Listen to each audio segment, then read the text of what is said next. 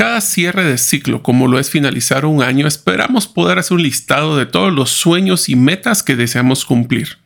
Pero de estos, ¿cuántos realmente cumplimos? 40, 50% de estos. El principal obstáculo para cumplir nuestros sueños es que debemos evitar procrastinar. En este episodio te explicaré el formato que he consolidado de varias metodologías para poder tener a la vista tus sueños, planificar tus semanas y días y avanzar cada día en poder cumplirlos. También te explicaré las principales estrategias para evitar el procrastinar o dejar de hacer las cosas para después. Cómo te puedes mantener enfocado y principalmente productivo. Un excelente episodio para iniciar a soñar, pero más importante para ejecutar tus sueños. Recuerda que debe de ser parte de la comunidad de los sueños para recibir el formato de esta herramienta.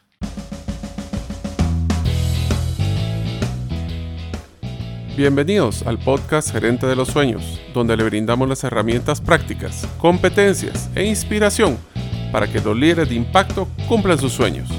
Soy su anfitrión, Mario López Alguero, y mi deseo es que vivas la vida con pasión, resiliencia y templanza.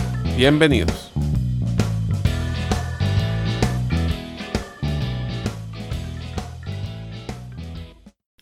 Hola amigos, bienvenidos al episodio número 99 del podcast Gerente de los Sueños. Estamos a uno de llegar a los 100.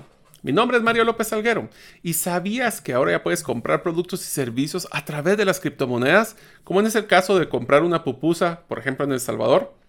La adopción de las criptomonedas en el mundo cada día más se está acelerando. Si deseas conocer más de este mundo, puedes hacerlo con mi primer libro llamado 10 razones para invertir en criptomonedas y 5 para no hacerlo. Puedes adquirirlo ingresando a la página gerentedelosueños.com. Deseo agradecerte que nos escuches el día de hoy y todos los días que nos has escuchado anteriormente. Si todavía no eres parte de la comunidad de los sueños, puedes hacerlo suscribiéndote a nuestros correos electrónicos ingresando a la página gerentedelosueños.com o a través de nuestro listado de difusión de WhatsApp enviando tu nombre al más 502, más 502 para aquellos que nos escuchan fuera de la frontera de Guatemala y el número de celular 5017 1018. Repito, 5017 1018. Hola amigos, espero que estén pasando un excelente día y bienvenidos al episodio 99. Es increíble, ya estamos a uno de poder llegar a los 100 episodios. En el episodio 100 vamos a tener muchas sorpresas y vamos a poder lanzar nuevas iniciativas que espero que ustedes les den mucho valor. El día de hoy vamos a platicar de cómo poder preparar un plan práctico y comprobado para que puedas cumplir tus sueños, pero principalmente evitando procrastinar. Esta palabra es una palabra que relativamente no es común escuchar en español, tanto como en inglés. Eh, y eso es importante porque nosotros necesitamos empezar a tomar decisiones para evitar postergar, sería un equivalente a procrastinar, de las cosas que son importantes por hacer lo que es urgente. Esta metodología que les voy a enseñar va a haber un formato que yo les recomiendo que sean parte de la comunidad de los sueños, como mencionamos anteriormente, porque ahí les voy a mandar el formato que vamos a describir en estos momentos. Para que sepan, esta metodología está basado en, pues, básicamente tres metodologías que son las que he utilizado para poder manejar y planificar cómo hacer un año exitoso. La primera es Franklin Covey con las cinco decisiones, al punto que tengo su agenda. Yo sé, todavía soy algo de la vieja guardia, que tengo la agenda física, cada año la, actualizo donde eh, coloco mis decisiones y también coloco estos grandes metas que vamos a platicar. También voy a utilizar eh, un, cuaderno que se llama Rocketbook, que es un cuaderno que se puede borrar, pero es un formato que se llama Panda Yearly Planner, que es como planificar un año a través del formato de ellos de Panda. Y finalmente, el libro que ustedes ya pudieron haber escuchado en los episodios anteriormente, que se llama Indistraíble por Nir Eyal. Estas tres metodologías nos van a ayudar a poder no solo plasmar nuestros sueños, tenerlos a la vista, poder hacer un plan y poder ejecutarlo voy a adelantarme a un paso y también celebrar cada vez que nosotros estamos cumpliendo las pequeñas metas o avances que nos van a hacer cumplir un sueño totalmente grande. Para esto vamos a empezar entonces con cada uno de los pasos que podemos, vamos a utilizar en esta metodología. El paso número uno que vamos a utilizar es tener que definir cuáles son esos sueños que queremos realizar, especialmente cuáles son aquellos que están enfocados en crear nuestra felicidad. También tenemos que enfocarnos en aquellos sueños que nosotros queremos dejar como un legado o cuál debería estar alineado a nuestros valores, a nuestro enfoque, a nuestras prioridades de vida. Rara vez nos sentamos nosotros a poder definir cuáles son esas prioridades que tenemos en nuestra vida o a dónde queremos llevar nosotros nuestra vida. Recuerdo muy bien el, la escena de la de película de Alicia en el País de la Maravilla, donde está hablando con el gato Rizón y le dice, por favor me puedes decir hacia dónde debo de, o qué camino debo de agarrar. Y él le pregunta dónde quieres ir. Y él le contesta, pues no lo sé. Y le contesta el gato, pues cualquier camino es bueno. La pregunta que les hago a ustedes es, ¿cuáles son sus sueños? ¿Cuáles son las diferentes áreas que a ustedes les gustaría desarrollar como personas? Esto nos va a llevar entonces al paso número dos. Lo primero es definir y soñar. es darse el permiso de soñar. El segundo paso que vamos a realizar es que vamos a tener que realizar una lluvia de ideas de cuáles serían los principales dos a tres sueños o metas más importantes que desearíamos cumplir durante este año. Hay que hacerlos con, pues hay que soñar a lo grande, hay que tratar de salir de su área de confort y buscar metas que sean extraordinarias y que nos motiven. Ese punto es sumamente importante. Para que un sueño realmente sea algo que nos genere a la acción, debe de motivarnos y generar ese entusiasmo que queremos hacer en el día a día y que nos va a mantener activos durante el resto del año. Ahora, tenemos que enfocarnos principalmente, hemos visto varias metodologías donde se hablan de categorías o roles que nosotros tenemos en nuestras vidas. Dentro de esas categorías o roles, yo los invitaría a que en, eh, en esta metodología nos enfoquemos principalmente en las siguientes cinco. La primera tiene que ver con nuestra familia y amigos lo que queremos nosotros es definir qué son las cosas que quisiéramos que sucedieran en nuestra familia o con nuestros principales amigos, de los cuales nosotros quisiéramos cumplir una meta, un sueño. Por ejemplo, les voy a compartir personalmente algunas de las metas que me estoy proponiendo para el presente año. Una de las principales es que quiero pasar tiempo y calidad con cada una de mis hijas, así como con mi esposa, y lo que voy a tratar es de asignar un tiempo a la semana para tener por lo menos una hora con cada una de ellas de forma ininterrumpida donde ellas pueden deseleccionar qué es lo que quisieran hacer, o si quisieran salir a comer o si quisieran eh, hacer un juego, independientemente dedicarle tiempo a mi familia. También a mis amigos podemos empezar a pensar, por ejemplo, como ustedes saben, una de las cosas que nos gusta siempre es capacitarnos, ya vamos a llegar a esa categoría, pero ¿qué tal si lo hacemos con amigos y hacemos un aprendizaje conjunto? Eh, el siguiente categoría debería ser con relaciones. Estas relaciones pueden ir más allá de la familia de amigos. Podemos crear eh, pues algún tipo de círculo de amistades nuevas o podemos crear algún tipo de relación que no tiene que ser sentimental, sino que puedo crear círculos como crear un nuevo network o una nueva red de amigos o de red de conocidos donde podemos empezar a ampliar. Para eso lo que tenemos que pensar es si yo quisiera poder tener conexiones que me podrían apoyar o yo podría darles valor durante este año, ¿dónde las debería de buscar? La siguiente es una de las principales que a mí me encanta, que es la de desarrollo personal y profesional. Aquí tiene que incluir no solo la parte de capacitarse, de sacar cursos, de mantenerse actualizado, sino tener una visión clara de para qué lo voy a hacer. Aquí se vuelve bien interesante porque entonces tenemos que planificar dónde nos quisiéramos ver al finalizar de este año.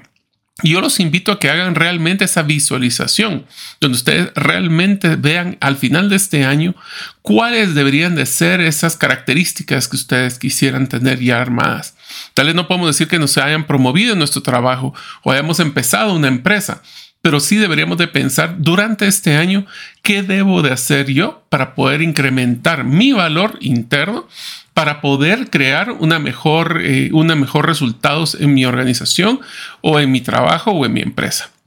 También los invito a que piensen sobre temas de eh, cómo nosotros poder crecer personalmente, como aprender o tener una lectura más continua o tratar de leer más libros o de tratar de mantener menos las redes sociales en general, ¿cuáles son esos desarrollos? Por ejemplo, yo me voy a proponer este año empezar a hacer meditación, si me da la, el tiempo y la energía, también inclusive quisiera empezar a hacer algún tipo de yoga para poder tener un poco más de paz mental. Eso me va a ayudar para mi estrés y para mi presión. La siguiente categoría tiene que hablar con salud y bienestar. Ahí empezamos con el famoso quiero bajar de peso. Pero el bajar de peso, solo bajar de peso por bajar de peso nunca nos va a funcionar. Tenemos que tener un propósito, tenemos que tener una visualización. Aquí lo que les invito es que piensen, bueno, para Semana Santa, ¿cómo se quisieran ver? ¿Cómo se quisieran sentir? Si ustedes, porque al final del día esto se va a volver un tema súper interesante. Cuando nosotros estemos tomando una decisión de dónde voy a comer, pues obviamente me va a llamar mucho la atención la comida que es un poco más pesada o chatarra. Pero si tengo claramente visualizado cómo me quiero ver en Semana Santa, eso me va a motivar a no escoger la comida que es menos saludable y posiblemente la que es más saludable.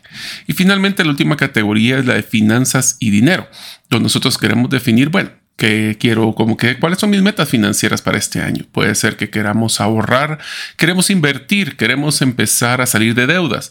Todas estas decisiones, lo que pasa es de que decimos, sí, yo quiero estar sin deudas, pero eso significa tener que hacer una planificación financiera donde voy a tener que ahorrar voy a tener que empezar a disminuir mis gastos superfluos o los gastos que no son necesarios para poder ahorrar un poco más y tener un capital para poder o salir de deudas o poder de invertir en algún momento en un negocio. Ahora, hablemos de la siguiente etapa, que es la tercera, es cómo vamos a priorizar estas metas, porque al final, si pongámosle que tienen dos o tres en cada una de estas categorías, vamos a parar con muchísimas metas y sabemos que el que mucho abarca, poco aprieta. ¿Esto qué quiere decir? Tenemos que seleccionar de todas las metas que hemos eh, visto en cada una de las categorías, hay que seleccionar las tres más importantes que desearíamos cumplir este año. Esos tres sueños que nosotros quisiéramos poder cumplir como no negociables. Si no sabemos cómo priorizar, lo mejor es hacerlo colocando un número del 1 al 5 en cada una de las diferentes sueños que colocamos en las categorías, tomando en cuenta que el 1 es el que tendría menos impacto en nuestra vida y el 5 es el que tendría mayor impacto o el que más nos motivaría para poder cumplirlos. El impacto lo podemos enfocar no solo en lo que nos hace felices, sino que también cuál nos va a ayudar a cumplir nuestro propósito y nos va a brindar mejor retorno en nuestro tiempo o en nuestro dinero, dependiendo cuál sería esa categoría. Una vez que tengamos seleccionadas esas tres principales, vamos a colocarlos en orden. Así que es el primero, segundo y tercero, porque eso también va a poder ayudarnos a priorizar nuestra energía. Y le voy a pedir un gran favor. Tenemos que tener mucho cuidado cuando coloquemos estos sueños de evitar el síndrome de urgente versus importante. Este es algo que lo recalca mucho la metodología de Franklin Covey, donde tenemos que definir qué son esas cosas que son sumamente importantes para nuestra vida, pero van a llevar un poco de tiempo, por eso se llaman metas o sueños de posiblemente un año, ya que esas van a poder, van a tener que necesitar esa motivación constante, semanal y diaria para poder ir avanzando, versus lo que sabemos que tenemos que hacer el día de mañana. Una vez que tenemos esto, pasamos a la cuarta etapa, que es definir nuestro plan de ejecución, porque sueños sin acción son solo aire. Y por eso nosotros lo que queremos es que estos sueños se vuelvan una realidad. Para definir este plan de ejecución, vamos a poseer, pues ya que poseemos las tres metas principales, debemos de definir las siguientes partes de cada uno de ellos. Todo esto lo van a poder ver en el formato que les mando a todos los miembros de la comunidad de los sueños. Recuerden que lo pueden hacer a través del correo electrónico o mandando a través del WhatsApp al más 502 50 17 10 18. La primera parte que tienen que colocar en cada una de estas tres principales sueños o metas es para qué fecha lo quiero tener concluido. Eso lo decimos mucho en Gerente de los Sueños. Para cumplir un sueño, primero que todo tenemos que ponerle fecha y debe de estar a la vista para que nos motive todos los días en poder avanzar para cumplirlos. La segunda es cómo voy a medir cuantitativa y cualitativa, porque no todos los sueños son un número de cómo voy a lograr mi sueño. Esto tiene que ser específico. Sueñen cómo sería su vida una vez que cumplan ese sueño. Yo los invito a que utilicen la metodología de que para poder contestar esa pregunta tienen que decir de X a Y y para cuándo. ¿Qué quiere decir esto? Si yo estoy, por ejemplo, hablemos del peso, estoy en tantas libras, quiero llegar a tantas libras para tal fecha. Si ustedes quieren pensar de que voy a estar en alegría, pueden decir que sea de tal porcentaje de alegría o puede ser de menos contento a más contento para qué fecha. Esto nos va a ayudar a que se vuelva también la tangibilidad no solo de la fecha, sino qué se requiere, porque esa es la siguiente parte. ¿Qué debo de hacer para poder cumplir de X igual a Y? ¿Cuáles son esas tres cosas? De nuevo, si no imagínense, son tres sueños con tres partes cada uno. Solo vamos a tener nueve eh, tareas que vamos a tratar de cumplir durante el año. Identifica cuáles pueden ser también tus principales obstáculos que podrías encontrar en el camino para llegar a tu sueño. Y planifica, si ya sabes que posiblemente los vas a encontrar, qué deberías de hacer cuando ocurra cada uno de ellos. Y define finalmente qué pasaría si no cumples ese sueño. ¿Qué es lo que está en juego? Porque así te va a motivar a poder cumplirlos esto recuerden, el concepto de visualización es sumamente importante. Miremos nuestra vida, si se cumple ese sueño, ¿cómo sería ese sueño? ¿Cómo sería nuestra vida? ¿Sería positiva? ¿Sería alegre? ¿Estaríamos eh, eh, complacidos? Versus si no lo cumplo, pues ¿qué va a pasar? Porque si la respuesta es no pasa nada, ese sueño no va a ser un motivador constante para poder tomar acción. Amigos, les tengo una excelente noticia que les quiero contar. El libro que escribimos con César, 10 razones para invertir en criptomonedas y 5 para no hacerlo, ya se encuentra en Amazon, en ambas versiones electrónica o si desean comprarlo también en la versión física. Así que aprovechen el precio de lanzamiento para conocer más del mundo de blockchain y criptomonedas. Si lo compras, solo te vamos a pedir un gran favor, que nos apoyes después de leerlo en una escribir una reseña para que otras personas conozcan y puedan compartir esa pasión que ustedes van a generar del mundo de las criptomonedas. Los espero ver en estas reseñas en Amazon. Finalmente, recomendamos lo que mencioné anteriormente, que es el punto 5, tenerlo a la vista. Hay una frase que me encanta que dice en inglés, out of sight, out of mind, o fuera de la vista, fuera de la mente. Y para eso vamos a tener que volver esas tareas que hemos puesto, esas nueve tareas, tres sueños, nueve tareas, máximo pueden ser menos. Vamos a tener que hacerlo para que sea nuestra organización semanal. Cada semana que organices pues, lo que vas a hacer, debes empezar leyendo tus tres principales sueños y planifica la regla de 30 días. Esta regla es sumamente interesante, este de nuevo de la metodología Franklin Covey que dice, 30 minutos al inicio de cada semana debemos de tomarlo solo para planificar. Revisamos nuestros sueños, revisamos nuestras tareas, dónde lo vamos a, usar y dónde lo vamos a ejecutar en cada día de la semana. Y cada día tómate 10 minutos al inicio del día para poder planificar tu día. No hay peor cosa que empezar un día sin, bueno, ¿y ahora qué voy a hacer? Tenemos que tener bien claro y priorizar, porque si no lo priorizamos, lo urgente va a comerse lo importante. Y recuerda, si tú no planificas, te garantizo que alguien más va a planificar tu día por ti. Ahora, debes de colocar esa actividad. Esa actividad, bueno, lo agarro a los 30 minutos de la semana o los 10 de cada día y lo que tienes que hacer es que tienes que asignarle esa tarea en qué día y a qué hora lo vamos a hacer. Esto vamos a utilizar la estrategia de indistraíble, donde se utilizan el concepto de cajones de tiempo estos cajones de tiempo es que tengo que definir si voy a utilizar una hora, media hora, 15 minutos, en qué día, qué hora lo voy a colocar en mi agenda. Puede ser una agenda física como la que utilizo yo de, Franklin Covey o la de Rocketbook, eh, o puede ser una digital como puede ser tu calendario en tu Outlook. Este cajón es no negociable de realizar. ¿eh? Puedes cambiarle día y hora porque sé que pasan siempre emergencias, pero lo más importante es que no lo puedes cancelar, solo lo puedes mover empiezas a cancelar y ahí te vas a dar cuenta que pasan semanas, meses y no has avanzado nada en tu sueño. Si eres una persona que le gusta planificar un poco más, puedes hacerlo haciendo el mismo ejercicio de las actividades, pero lo puedes hacer por mes o lo puedes hacer por trimestre o lo puedes hacer inclusive el año completo. ¿Qué, qué mes voy a dedicarle a cada cosa? Voy a poner un ejemplo. Eh, yo este año voy a planificar escribir un nuevo libro, específicamente lo vamos a platicar en el próximo episodio del número 100 sobre lo del libro, porque ustedes van a ser partícipes de cómo voy construyendo el libro, eh, sobre cómo manejar tu negocio.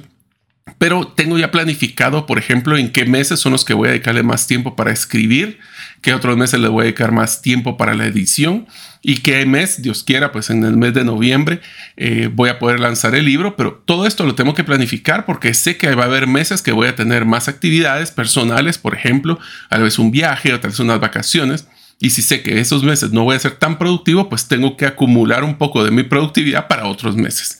Ese tipo de cosas son claves porque así podemos tener claro cómo va a ir avanzando nuestro año. Y si quieres ser un maestro ejecutor, le llamo yo, puedes planificar esto como que fuera un modelo de proyectos. Inclusive puedes utilizar hasta un software de project management o manejo de proyectos donde puedes cargar tus hitos. Te puedo recomendar algunos de los software que yo he utilizado. Asana es, es un software gratuito, hay versión pagada. Igual Trello, donde lo que Trello con doble L, que pueden utilizar para poder poner tareas. Yo personalmente el que más utilizo, ustedes lo han escuchado, es Evernote. Evernote es donde yo manejo todas mis notas, inclusive las del podcast, y ahora ya existe una sección de tareas. También puedes utilizar Notes o Task o cualquier software que tú quieras. La cosa es que lo tengas a la vista. El problema más grande del software es que cuando abres tu computadora posiblemente estás tentado a poder buscar constantemente tus correos electrónicos y tus distractores. Para eso los invito a que busquen los episodios de Indistraíble el podcast. Eso les va a ayudar muchísimo a mantenerse enfocado y buscar esas tareas que son la prioridad. Y finalmente, la sexta etapa para cumplir tus sueños es celebra tus avances. Cada vez que cumplas uno de tus hitos o avances de la semana, trata una pequeña celebración. Por ejemplo, eh, no voy a tomar café, que tal vez algo que a mí me gusta mucho es tomar café. No voy a tomar café hasta que no logre terminar escribir una página del libro que quiero escribir. Ese tipo de victorias o esas celebraciones, por muy pequeñas que sean, o puede ser simplemente pararse y dar una, dar una vuelta o descansar cinco minutos, son formas de que tu cerebro se va a ir acostumbrando a poder avanzar. También es importante que consideres que el apoyo social es sumamente importante para muchos de nosotros. Así que si quieres y te sientes eh, tranquilo de hacerlo, esto no es para todos, le puedes compartir tus sueños y tus hitos a otras personas como tu familia y amigos.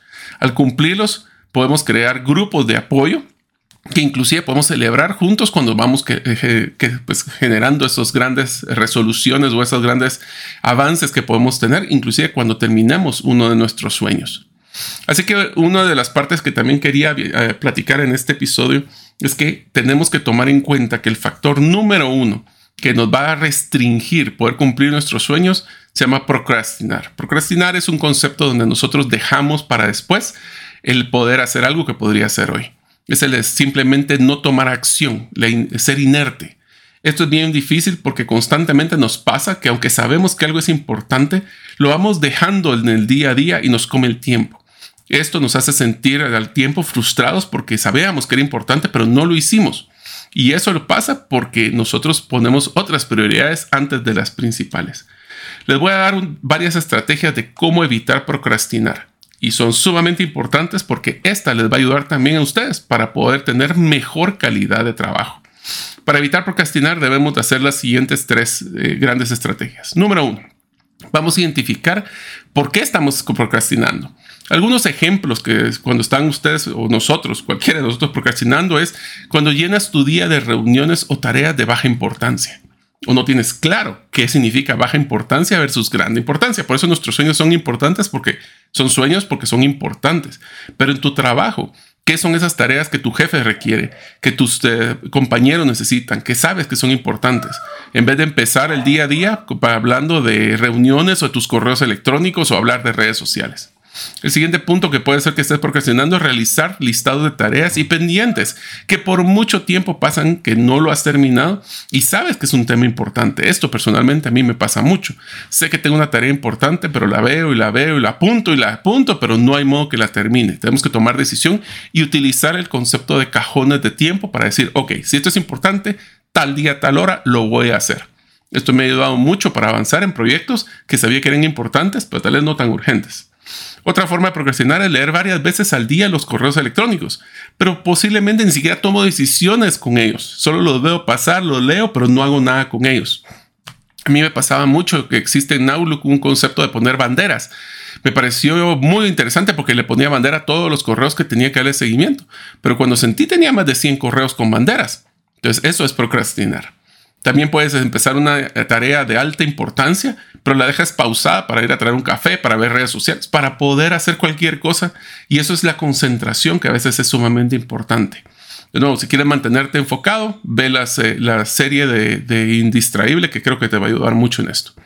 Otra forma de procrastinar es llenar tu día con tareas que, no son, que son importantes, pero para otras personas, pero no necesariamente para ti. ¿Esto qué quiere decir? Si nosotros tenemos tiempo libres, posiblemente otras personas nos los van a llenar si nosotros no los llenamos. Por eso es que es tan importante que si algo es una tarea, sea algo crítico para ti, tienes que asignarlo a tu tiempo porque si no, se te va a pasar volando ese tiempo. Otra forma final de, de, procrastinar es esperar a estar en un momento emocional correcto o en un momento donde voy a estar concentrado o el tiempo correcto para iniciar la tarea que es tan importante. Puede ser un análisis parálisis, puede ser simplemente esa forma de evitar mi compromiso de tener que hacer la tarea. Ok, esa es la primera parte. Ya estás identificando que estás procrastinando. Ahora definamos por qué lo estás haciendo. Defines, esa es la segunda etapa, la segunda estrategia. Ya que sabes que si lo estás haciendo, define por qué. Por ejemplo, define si es que es porque no sabes dónde iniciar.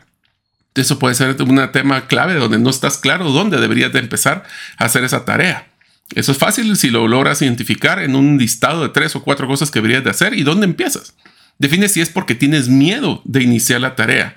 Por lo que no solo te puede ser que te consuma mucho tiempo o recursos, pero si imagínate, tienes que hacer algo que te va a dar mucho tiempo, como escribir un libro, pero si no empiezas hoy, pues puedes pasar años y no lo vas a hacer. Eso pasa muchas veces posiblemente cuando quieres emprender. Muchas veces no quieres emprender porque te da miedo de lo que te puede requerir. Pero si no empiezas, ¿cómo vas a saber si realmente eso era lo que te iba a ocupar? También define si es porque eres un perfeccionista y quieres tener todo listo para iniciar una tarea. Esto me lo dijo mi papá, me acuerdo muy bien cuando le conté que me quería casar con mi actual esposa y me dice, hijo, lo que tienes que estar claro es de que tienes que ser sumamente responsable y sumamente irresponsable para casarte. le dije, puchis, papá, ¿cómo está eso? Y le dije, me dijo, bueno, es que tienes que ser responsable porque tienes que estar claro que van a unirse, van a crear una familia, vas a tener que tener unas pues demandas eh, financieras diferentes. Pero también tienes que ser un poco irresponsable porque si quieres tener todo listo, nunca te vas a casar. Entonces tiene que ser ese balance de responsabilidad o de, en este caso de, de eh, perfeccionista y recuerden que a veces lo perfecto va en contra de lo ejecutado.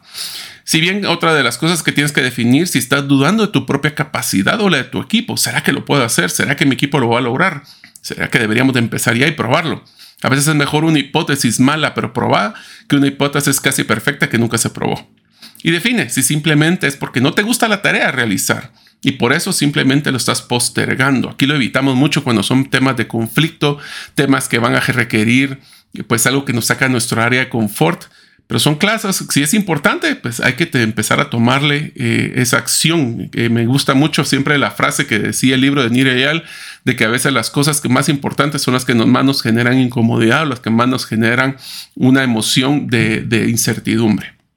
Una vez que tengamos ya definido cuándo estamos procrastinando y por qué estás procrastinando, vamos a definir la estrategia de antiprocrastinación. O sea, cómo lo vamos a hacer para evitarlo. Número uno, perdónate por postergar las cosas en el pasado. Los estudios demuestran que el perdón a uno mismo puede ayudarlo a sentirse más positivo acerca de nosotros y reducir la probabilidad de procrastinación en el futuro. Número dos, comprométete con la tarea. Concéntrate en hacer y no evitar. Anota las tareas que necesitas completar y especifica el tiempo. Regresamos al tema de los cajones de tiempo para realizarla. Esto te va a ayudar a abordar tu trabajo de una forma proactiva y no reactiva. 3. Prométete una recompensa. Lo hablamos anteriormente. Si completas una tarea difícil a tiempo, recompénsate con un regalo como una pues aquí dependiendo si no va en contra de tu tarea de bajar de peso, pues una rebanada de pastel o un café de tu cafetería preferida. Y asegúrate de notar lo bien que te sentiste al terminar las cosas, porque lo que vas a hacer es que tu cerebro va a querer repetir esa emoción de satisfacción. Número cuatro, pídele a alguien que te lo controle. La presión de grupo es funciona. Este es el principio detrás, por ejemplo, de los grupos de autoayuda. Número 5. Actúa en la marcha. A veces tenemos que cambiar la llanta del carro cuando va a 100 por hora. Aborda las tareas tan pronto surjan, en dejar de estar eh, acumulándolo todo el día. Esto es un concepto que yo, le llamo no estemos acarreando muertos. Si hay algo que hay que hacer, hacerlo y no estar con ese bolsón de montón de cosas que tenemos encima. Número 6. Reformula tu diálogo interno. Esto es sumamente interesante e importante y los invito a que el día de hoy lo prueben. Las frases necesito o tengo que, por ejemplo, implican que no tienes elección de lo que vas a hacer. Esto puede hacer que te sientas sin poder, incluso resaltar que puedes hacer un autosabotaje porque no necesito, sí tengo, ¿por qué lo tengo que hacer? Eh, sin embargo, ¿qué tal si utilizamos mejor yo lo elijo? Como una frase, yo elijo hacerlo. Implica que eres dueño de tu proyecto y que puedes hacerte sentir que tienes más control sobre tu propia eh, carga de trabajo. Esto tiene que ver como me colocaron, me pusieron, me asignaron versus yo escojo hacer esta tarea. Toma control de tus propias tareas. Minimiza las distracciones, ya hablamos de esto en lo de indistraíble, pero algunas recomendaciones, apaga tu correo electrónico, no hay que tenerlo prendido todo el tiempo, desactiva las notificaciones de tu celular, así como las notificaciones de tu computadora, las redes sociales, o por ejemplo simplemente tener la computadora prendida con un montón de métricas de un lado y no te estás concentrando en el otro. Y finalmente, trata de comerte a tu sapo. ¿Qué significa trata de comerte tu sapo a primera hora y todos los días? Es elimina temprano las tareas que resultan menos agradables a primera hora. Esto te dará el resto del día para concentrarte en el trabajo que resulte más agradable. Ahora, vamos a implementar y finalizo este episodio con dos cosas. Uno, ¿cuáles son los hábitos que te recomiendo que deberías de, de utilizar o deberías de practicar todos los días para cumplir tus sueños? Número uno, disciplina. Queremos ser congruentes y consistentes en nuestra vida, tenemos que tratar de cumplir todo lo que nos proponemos de una forma disciplinada. Número dos, como la vida cambia y esto nos lo ha dado los últimos años, tenemos que buscar la flexibilidad. Flexibilidad, pero no compromiso a no cumplir las cosas. Y número tres, la autorresponsabilidad. Sé que a veces nos asignan tareas, sé que hay cosas que hacer, pero al final del día es nuestra decisión hacerlas o no. Y número cuatro, la automotivación. ¿Quién motiva al motivador? El motivador. Y por eso es que nosotros estamos tratando de automotivarnos constantemente para ir avanzando a cumplir nuestros sueños. Termino con unas frases, este es como un compromiso que yo los invito como cierre el episodio, que sería como que lo tuvieran en una hoja. Es más, en el, en el Panda de la planificación, literalmente es una hoja donde nosotros tenemos que firmar estos, estas frases que creo que ustedes vale la pena que los escuchen y que se lo repitan y que escuchen de nuevo el episodio, por lo menos este final, para que cuando se sientan que están cansados, que no están cumpliendo sus sueños, lleguen a esta parte donde es mi compromiso con mí mismo. Aquí va. Estoy totalmente comprometido a alcanzar mis objetivos dentro de sus plazos. Sé que el camino no será fácil, pero sé que valdrá la pena. Me perdonaré a mí mismo cuando falle, porque sé que lo haré, pero volveré a encarrilarme tan pronto como pueda.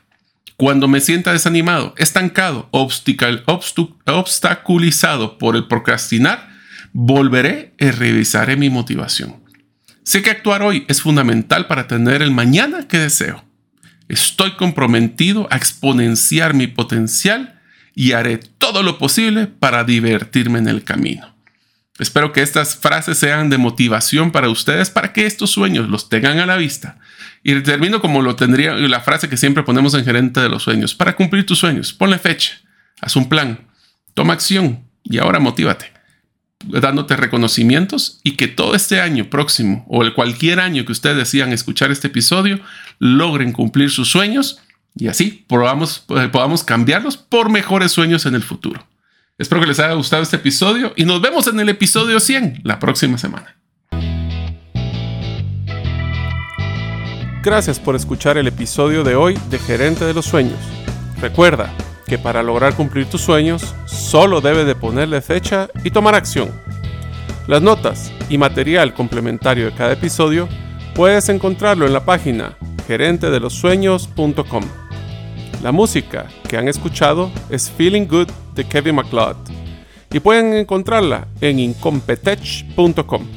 Hasta la próxima y que sigamos haciendo nuestros sueños una realidad.